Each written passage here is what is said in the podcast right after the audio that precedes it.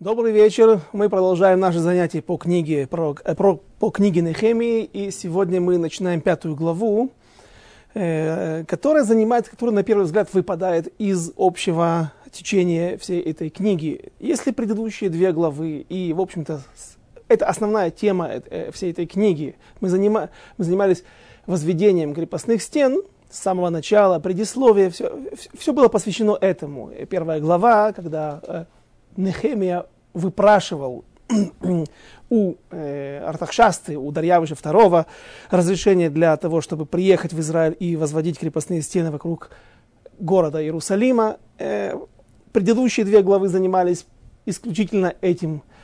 И теперь же вдруг появляется глава, которая на первый взгляд, но только на первый взгляд, э, находится не на своем месте. Глава, которая занимается разбором э, внутренних проблем в общине народа Израиля, которая уже живет больше 20 лет здесь, на Святой Земле, после возвращения из Вавилонского персидского изгнания.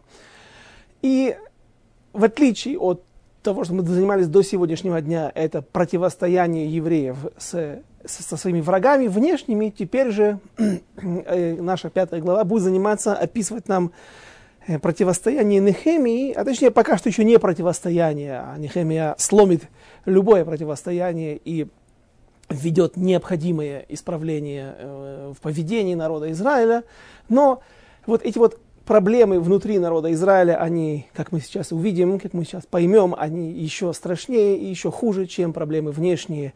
И, как обычно говорят наши мудрецы, все проблемы мы приводим на нас сами, и Амалек не приходит на нас, а только когда мы э, заслуживаем этого, и другие враги, другие проблемы. Изгнание не приходит к нам, а только не посылается нам Всевышним, а только когда сами евреи заслуживают его.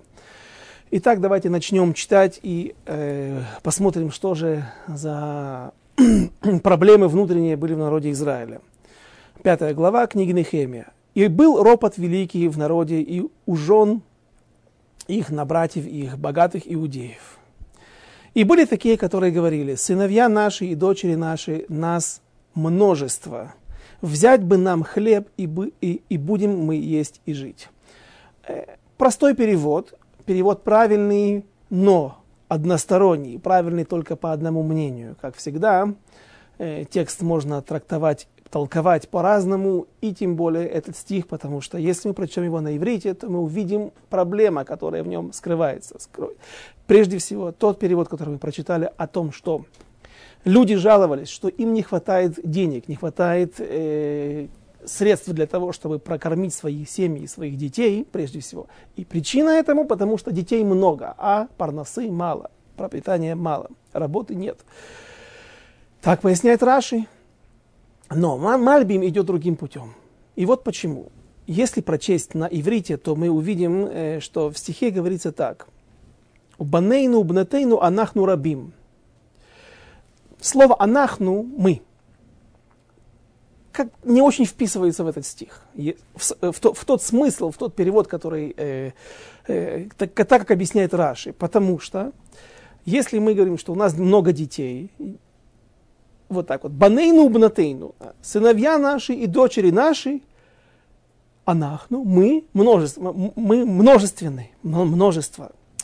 Э, не, не очень правильно, не очень подходит. И вот Мальбим идет другим путем. Он объясняет это таким образом. Банейну, бнатейну, анахну рабим. Сыновей наших и дочерей наших мы, что мы с ними делаем? Мы их отдаем под залог. Или, точнее, расплачиваемся ими за ребит. Рабим от слова э, ребит. Э, проценты, которые растут и которые мы не можем. Мы, мы взяли в долг в свое время когда-то деньги для того, чтобы кормить наши семьи. И теперь, когда раздувается этот огромный долг, проценты растут. Спросите, вы какие проценты? Вот так вот, были проценты, то есть народ Израиля или какие-то взаимодавцы позволяли себе нарушать законы Торы и давали евреям деньги под проценты. Когда же этот долг раздувался и люди не, могли, не, не были в состоянии расплатиться, то Сначала уходило недвижимое имущество, мебель, э, ювелирные украшения, если были такие, все, что можно продать. После того, когда, когда все уже продавалось и оставалось только минимум одежды на человеке и минимум средств для каких-то вещей для существования, уходили поля, а потом за долги уходило жилье, и когда уже не оставалось ничего, то приходили взаимодавцы, взаимо, взаимодавцы и забирали детей в батраки, в рабы, еврейские рабы. И за 6, через 6 лет, или не через 6 лет, а максимум 6 лет, еврей может быть рабом другому еврею, э, отрабатывать долги свои, своих родителей, еще кого-то. Но когда приходит Ювель, седьмой год, не Йовель, когда приходит э, Шмита, то в Шмиту должны обязательно отпустить этих э, евреев. Евреи должны освободить других евреев, отпустить их домой. И приходят эти люди и говорят, что наши дети становятся рабами, рабами вечными, и их не отпускают. Даже если они не отработали долг, все равно Тора обязывает отпустить еврея домой. Но они остаются закабаленными в руках других богатых евреев.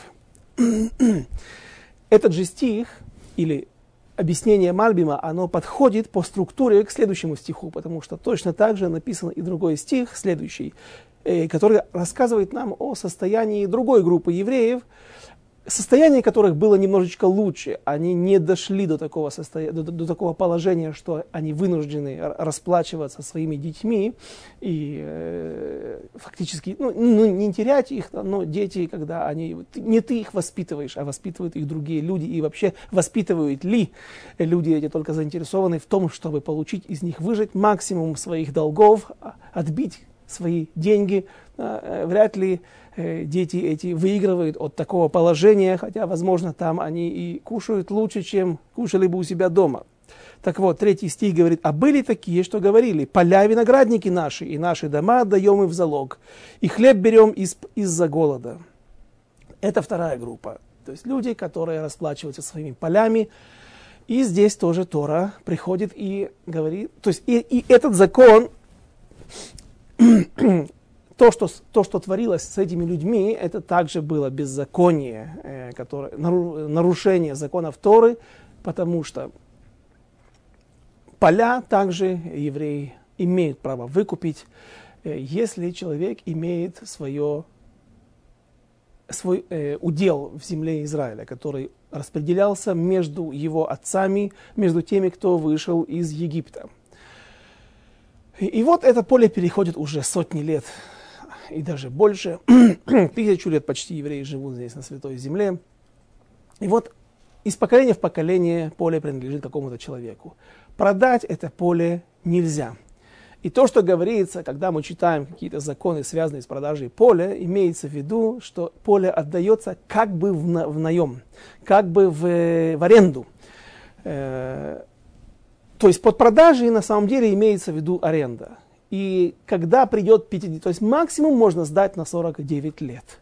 Если, допустим, сейчас был 50-й год Йовель, юбилейный год, наверное, отсюда происходит слово юбилей, слово Йовель, цикл э, мировой, когда раз в 50 лет э, мир как бы обнуляется и начинается новый период из семи шмитот, семи э, годов. Шмиты э, так вот, в 50-й год эта земля должна обязательно отойти своему хозяину. Получается, что человек может продать, а точнее сдать эту землю в аренду другому на 49 лет. Максимум.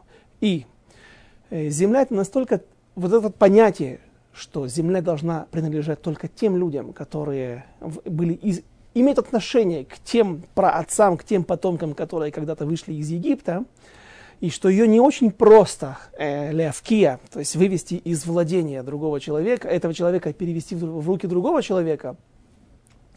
Э, на, на, основании этого есть много законов, которые облегчают вернуть эту землю. Если придут родственники этого человека, или сам этот человек вдруг э, раздобудет где-то деньги, он может выкупить эту землю обратно. И, соответственно, если ему уплачено, например, за 10 лет аренду этой земли, он не имеет, правда, не имеет права э, изгнать арендатора менее чем через, бо, бо, раньше, раньше, раньше, раньше, чем два года. То есть два года хотя бы этому человеку дано занима, э, получить удовольствие от этой земли, от того, что он заключил контракт. Но если ему принесли деньги, и вот он два года отработал, то еще остались 8 лет денег, которые он выплатил этому человеку, 8 лет ты должен вернуть ему аренду за 8 лет. Э, он свободен. Эм, так вот, люди говорят, что наши виноградники, наши земли, наших отцов уходят из-под молотка за наши долги в чужие руки. И опять же, как говорят комментаторы, это не просто вот тот нормальный процесс, который я сейчас описал вкратце перед этим, а это полное, пол, полное беззаконие, когда поля и виноградники и вся недвижимость отнималась у этих людей за их долги. Четвертый стих, «И были такие, которые говорили, мы заняли деньги для царей, для царских податей под залог полей наших виноградников, а нынче ведь плоть наша подобна плоти братьев наших, наши сыновья подобны их сыновьям». Вроде бы мы как один народ, мы все вместе, одни евреи, но получается, что есть разные законы для разных каст, для разных слоев, прослоев общества, слоев общества. Но мы принуждаем наших сыновей и дочерей к рабству, и есть среди дочерей наших порабощенные, а мы не в силах вызволить их. А поля и виноградники наши у других. И сильно разгневался я, говорит Нехемия, когда он слышал э, вопль их эти, и эти речи, и подсказало мне сердце мое, и стал я спорить с главарями и помощниками, и сказал я им, тяжкую лихву взимаете вы с братьев своих. давайте остановимся здесь для того, чтобы немножечко остановиться на теме э, еврейского рабства и то, чему, то, как Тора к этому относится. Э, в недельной главе Бехар, э, в двух местах на самом деле, в то, э, э, прежде всего в, недель, в недельной главе Мишпатим, рассказывается о том, что еврей, рассказывается нам закон о еврейском рабе. И прежде чем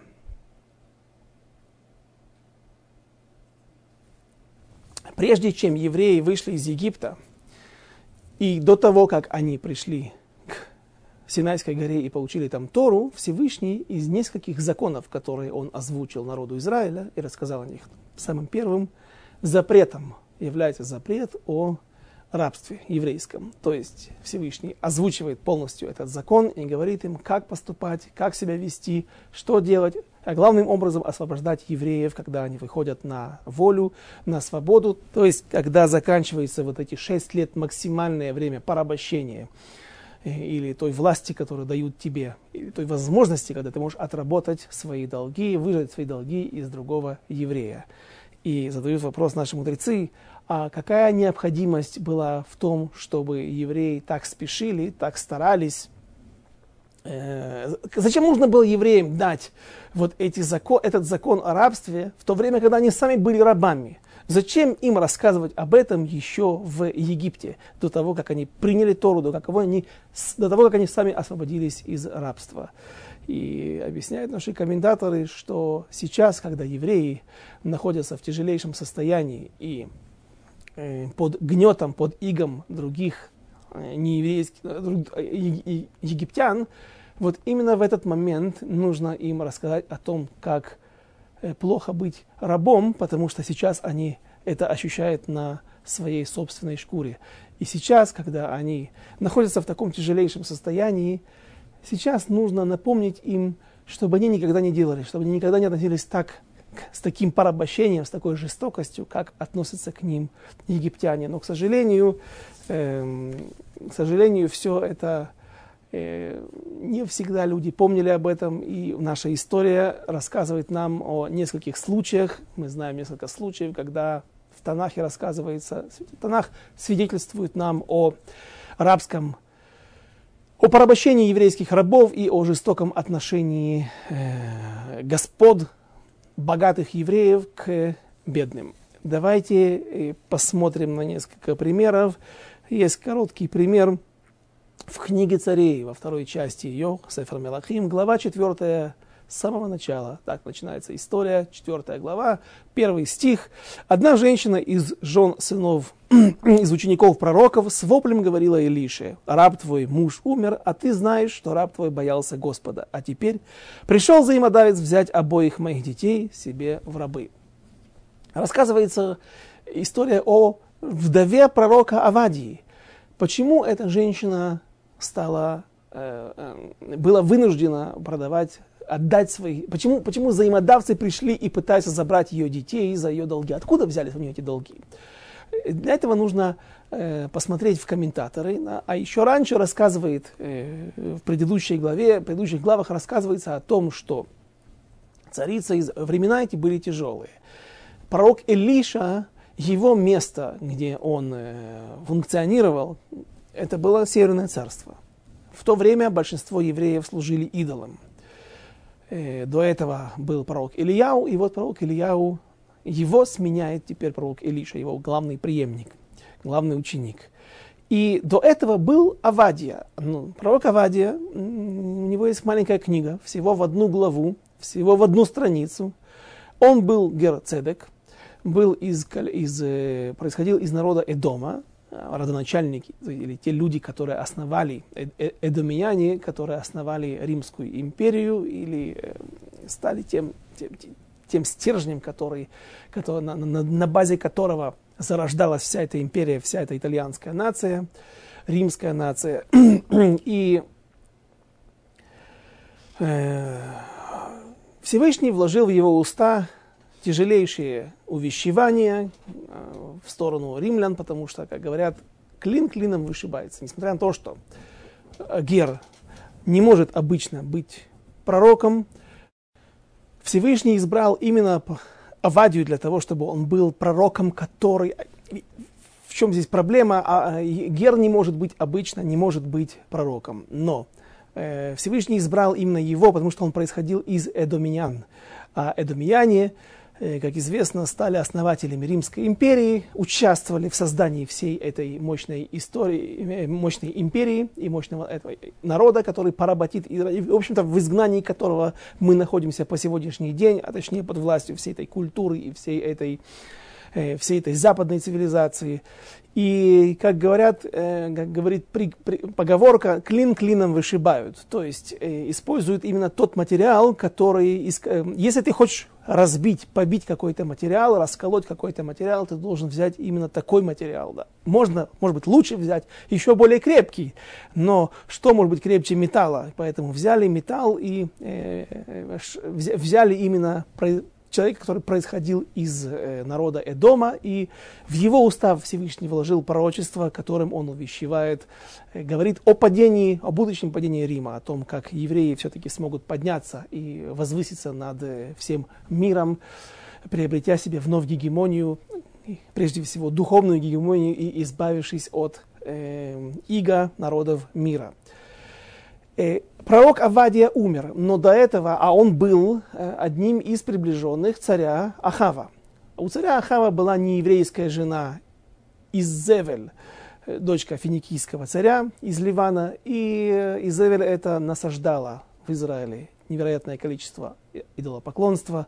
Главными идол, главным идолом это была Ашера, когда поклонялись каким-то ритуальным деревьям, наверное, друиды сегодня являются потомками, э, продолжателями вот этих вот идей. Их небольшое количество, если я не ошибаюсь, остается, или большое количество остается в Индии, и не, какие-то касты разбросаны по всему миру. И э, Авадия, будучи приближенным царя Ахава и, соответственно, приближенным царице Изевель, а, работая на них и будучи управляющим их двора, он при, при этом был кошерным евреем, обладал пророческим даром, и он смог между э, другие, среди других подвигов э, выделяется один из его важных поступков, когда он смог скрывать целых сто пророков народа Израиля, а Изевель устраивала страшные облавы и уничтожила практически всех людей, обладающих, всех евреев, обладающих пророческим даром, и он скрывал их в двух пещерах по 50 человек. Большие средства на содержание уходили, вы скажете, ну, конечно же, на пропитание. Так вот, нет, это неправильно. И еще больше средств уходило на иллюминацию, на освещение. Людям эти, люди, евреи, пророки, мудрецы Торы, сидя в пещерах, должны были учить Тору. И они им нужно было освещение для того, чтобы иногда хотя бы открывать Тору, и потом можно и в темноте обсуждать какие-то отдельные главы, какие-то вопросы, темы, сугиот э, на протяжении какого-то времени, пока можно будет вновь зажечь факел или свечу. Он брал, для, для, для, для освещения использовали масло, масло стоило больших денег, и Авадия брал суды у царя Ахава. На этот момент – на этот момент, когда в книге э, Мелахим э, дочь, вдова Авадии призывает, кричит, э, к, обращается к Элише с криками о том, что с, помощью, с просьбой о помощи, чтобы он избавил ее от того, что взаимодавцы пришли и забирают их детей на службу в храме, на службу в, у, во дворе у, у сына царя Ахава, Э, на этот момент э, царь Ахав умер, и написано, что его сын, нет, Авадия умер, а Ахав подделал документы. То есть он вы, вы, вы, вы, сделал, фальсифицировал, фальсифицировал документы и теперь э, пришел с огромными долгами, с огромными суммами и требует у этой женщины – Э, сыновей, конечно же, не хотели не продать на, арабск, на, на, на каком-то арабовладельческом рынке. Их просто сделали пажами или пажами или какими-то а, адъютантами его превосходительства, и они служили бы при храме, но жена, вдова Авадии понимает, что нормального воспитания, кошерного воспитания они там не получат. И поэтому сердце матери разрывается, и она обращается в молитве к Э, Всевышнему и просит Илишу. Ну, Илиша, как известно, делает великое, совершает великое чудо, когда масло, всего маленькая склянка масла, которая осталась у этой вдовы, э, превращается в источник, словно источник из-под земли, источник воды, только источник масла, и она наполняет все сосуды, которые были в доме, все сосуды, которые она одолжила у своих соседок, и продает масло на рынке, и этого хватает для того, чтобы расплатиться за долги. Говорят наши мудрецы, что произошло чудо, и вдруг не стало масла, или цены взвинтили на рынке. В общем, хватило ей на то, для того, чтобы жить. Но видно, что вот эта практика отнимания детей за долги, она э, была, была в, то, в те времена. И более страшный пример я сейчас приведу из пророка Ирмияу. Пророк Ирмияу говорит – глава 34. Я, придется зачитать целую главу для того, чтобы увидеть, какое ужасное положение было в те времена.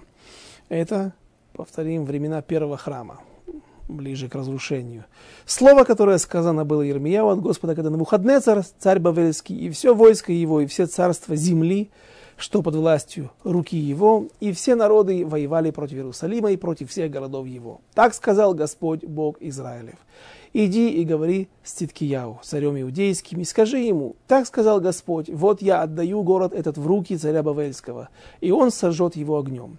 И не спасешься ты от руки его, ибо ты будешь схвачен и передан в руки его, и глаза твои будут и глаза твои увидят глаза царя Бавельского, и уста его говорить буду с устами твоими, и пойдешь ты в Бавель. Однако выслушай слово Господне Циткияу, царь Иудейский, так как о тебе, Господь, не от меча ты умрешь так, извините, так сказал о тебе Господь, не от меча ты умрешь.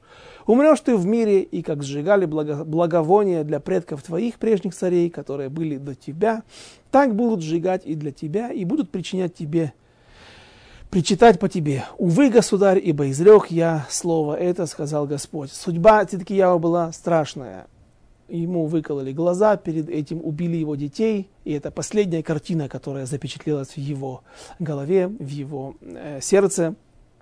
И так он был уведен, ослеплен и уведен в Вавилон, и там умер, будучи плененным. Он нарушил запрет, нарушил договор, который, обещание, которое он дал на Мухаднецеру. Как-то он зашел к его, в его хоромы, в его апартаменты и обнаружил на Навуходнецера, пожирающего живьем зайца или кролика. И э, интересно, что охрана, никто не предупредил. Э, очевидно, что у Циткияу были такие отношения с царем Навуходнецером, что он мог буквально открывая ногу заходить к нему. И как, как человек может застать врасплох при, заня... при, при таком занятии неприглядном великого императора, покорившего всю землю? весь мир, по крайней мере, того времени. И зато, э, дал клятву, дал обещание, что он никому не расскажет, однако потом, поступив опрометчиво, он попросил у Сангедрина, у мудрецов Торы, разрешение на разглашение этой тайны, и в конце концов и весь Сангедрин был убит, и Циткияу закончил трагически свою жизнь. И. Но нас интересует другое. Здесь сейчас будет описана в этой главе, в ее продолжении будет описана ситуация, с которой Циткияу столкнулся еще до разрушения первого храма, до, до, до потери независимости над Израилем. Ирмияу, пророк, э, пересказал все слова эти Циткияу царю иудейскому в Иерусалиме. А войско царя Баварийского вышло против Иерусалима и против всех оставшихся городов иудейских, против Лахиша и Азейки, ибо из городов иудейских лишь они остались укрепленными городами. Вот теперь нам необходимое пророчество. Слово, которое было Иеремьяу от Господа после того, как царь Циткияу заключил союз со всем народом, бывшим в Иерусалиме. Что за союз? О том, чтобы объявить им свободу. Им, евреям, он заключил союз, договор с богатыми евреями, которые порабощали, которые закабаляли других евреев под своей властью чтобы каждый отпустил на волю раба своего, и каждый рабыню свою, иври и еврея, чтобы никто из иудеев не делал рабом брата своего иудея. И услышали все сановники и весь народ, что вступили в союз о том, что каждый отпустил раба своего и каждую рабыню свою на волю, с тем, чтобы не делать их больше рабами. И послушались они и отпустили их. Но затем передумали. И стали брать назад тех рабов и рабынь, которых они отпустили на волю, и вынуждали их снова быть рабами и рабынями.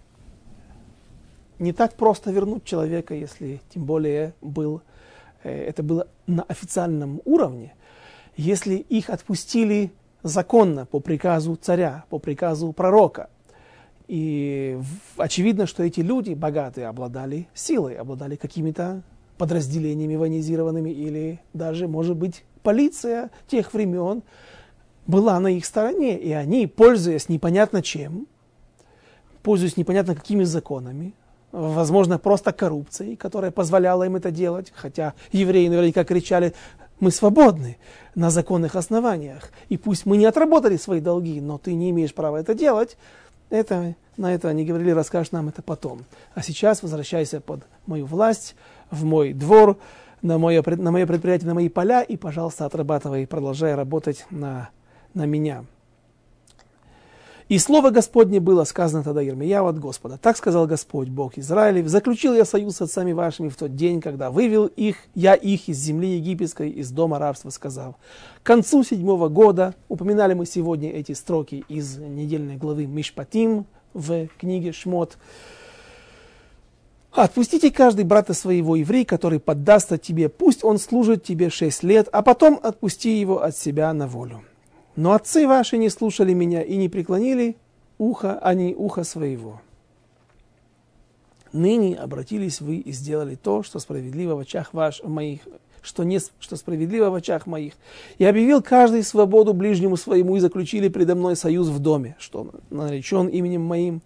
Но вы передумали и обесчестили имя мое, и вернули каждый раба своего и каждую рабыню свою, которых отпустили на волю, куда души их, уго, куда душе их угодно, и принудили их быть вам рабами и рабынями. Я заканчиваю уже, я знаю, это не тяжело выслушивать простое чтение, но нам нужно понять, что там происходило, и до конца рассмотреть этот пример. Стих 17 и 34 глава у пророка Ирмияу.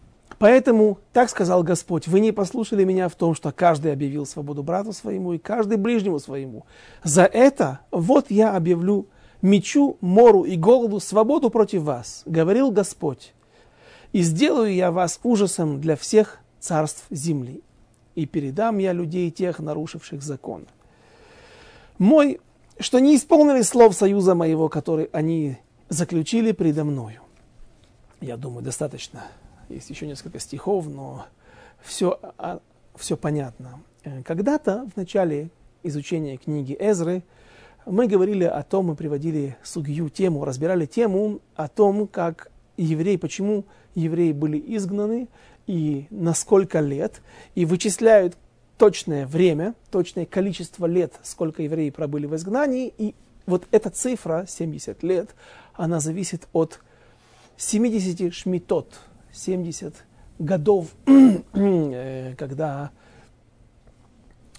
э, запрещено сеять, когда прощаются долги, э, и запрещено обрабатывать землю, и евреи нарушали 70 таких законов, за каждый год они получили год в изгнании и ушли в Вавилон, а потом и стали под властью, оказались под властью персов.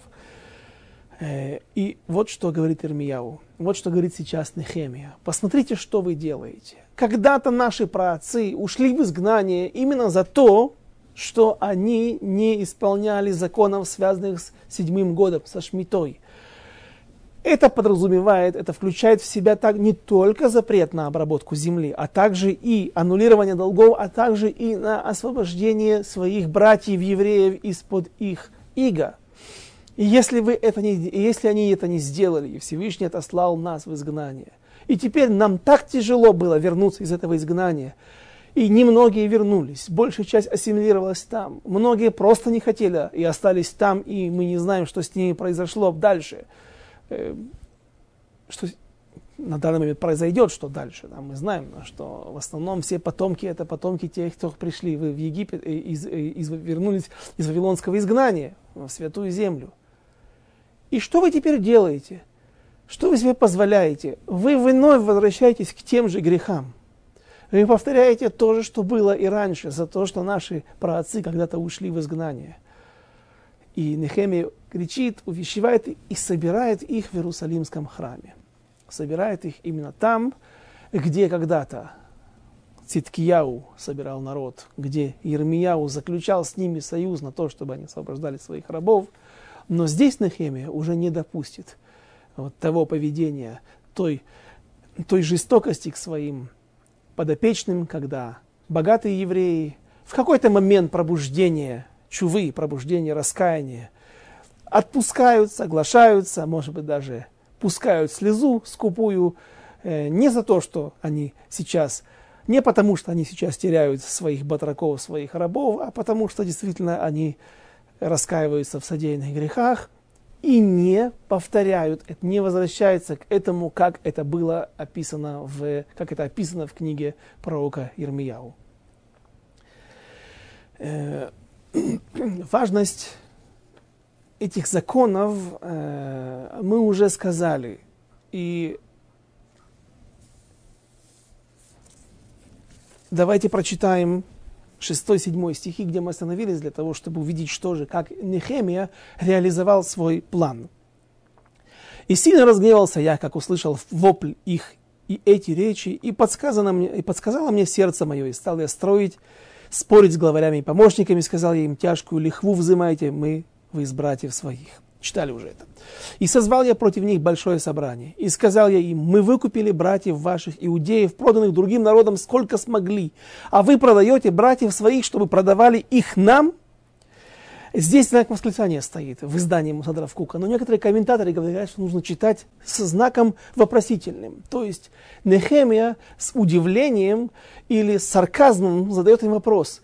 Он говорит им, смотрите, когда мы жили там, в Вавилонии, в Персии, и наши братья, нередкие случаи, когда за свои долги попадали в долговую яму к неевреям, что мы делали тогда? Мы тогда шли по еврейским кварталам, писали объявления на каждых стенах, в каждой синагоге, идет макбит, идет сбор средств для того, чтобы освободить наших братьев, которые находятся сейчас в долговой яме. И каждый вытаскивал из своего чулка свои сбережения, каждый давал кто сколько мог, даже бедняки, потому что каждый, каждому было больно от того, что сейчас есть еврей, который сидит в тюрьме, который не находится со своей семьей, не может кушать нормальную кошерную еду, выполнять заповеди, служить Всевышнему. И что вы делаете? Вы теперь закабалили своих братьев? И он спрашивает, может быть и я? Может быть вы хотите, чтобы мы еще раз здесь пробежимся по нашим районам и соберем деньги для того, чтобы вам отдать? Вы этого хотите? И молчали они, и не знали, что ответить. И сказал я, дурно вы поступаете, ведь должны вы ходить в страхе перед Богом нашим, чтобы избежать позора от народов врагов наших.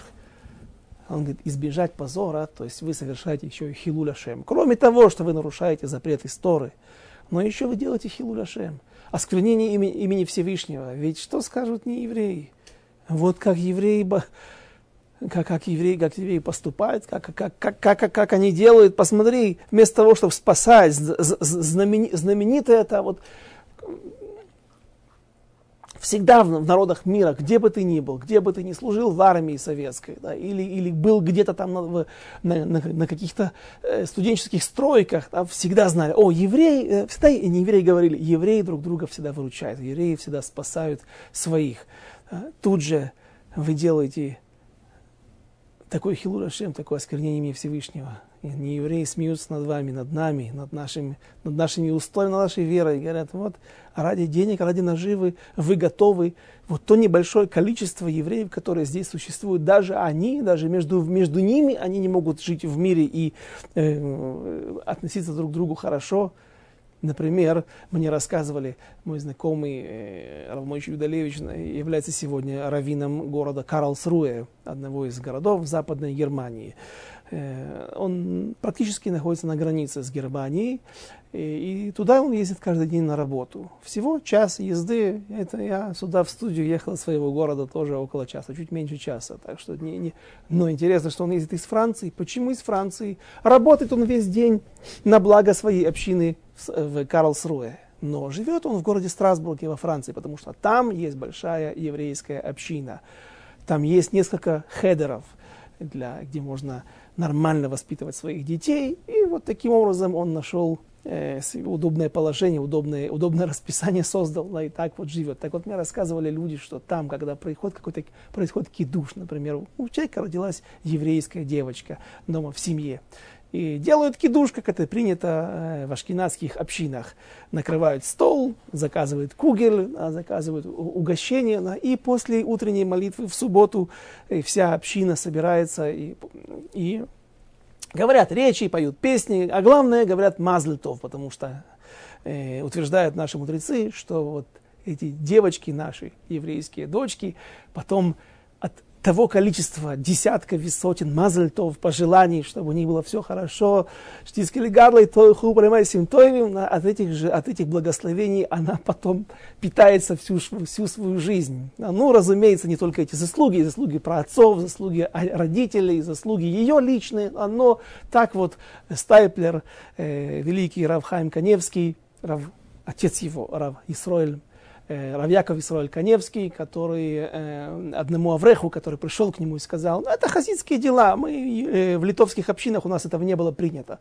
И тогда сказал ему Стайпер, который сам корнями, хоть и был лидером всего народа Израиля, лидером прежде всего литовского движения, но был корнями своими с Украины э, и происходил из э, э, каких-то ответвлений чернобыльских хасидов. Так он сказал ему, если вот произойдет потом проблема, и твоя дочь не сможет выйти замуж, что-то еще, какие-то у нее будут проблемы, да, и когда в 18 своих, в 20 лет ты будешь стоять вот у э, целых, целого вороха проблем, и ты вспомнишь потом и скажут тебе, вот если бы ты сделал кидуш, может быть, она бы смогла получить эти благословения, и было бы все хорошо, Разве ты не поленился бы задним числом, не пожалел бы вот так потом сделать кидуш? И, разумеется, Аврех согласился. И так, благодаря Равхайм Кане, Рав, э, э, Стайплеру мы сегодня делаем кидуш практически все во всех общинах.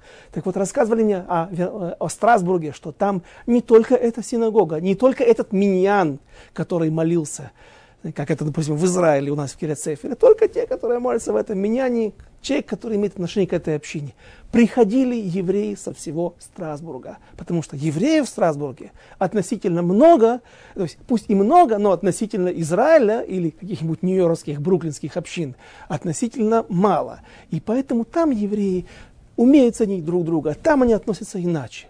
А здесь же евреев также было мало, несколько десятков тысяч разбросанных по всему Израилю, и при этом вот такое отношение, при этом то, что они, такое, такое поведение они себе позволяют. Давайте на этом остановимся и продолжим, закончим эту тему э, на следующем нашем занятии. Спасибо за внимание, до свидания, до следующих встреч.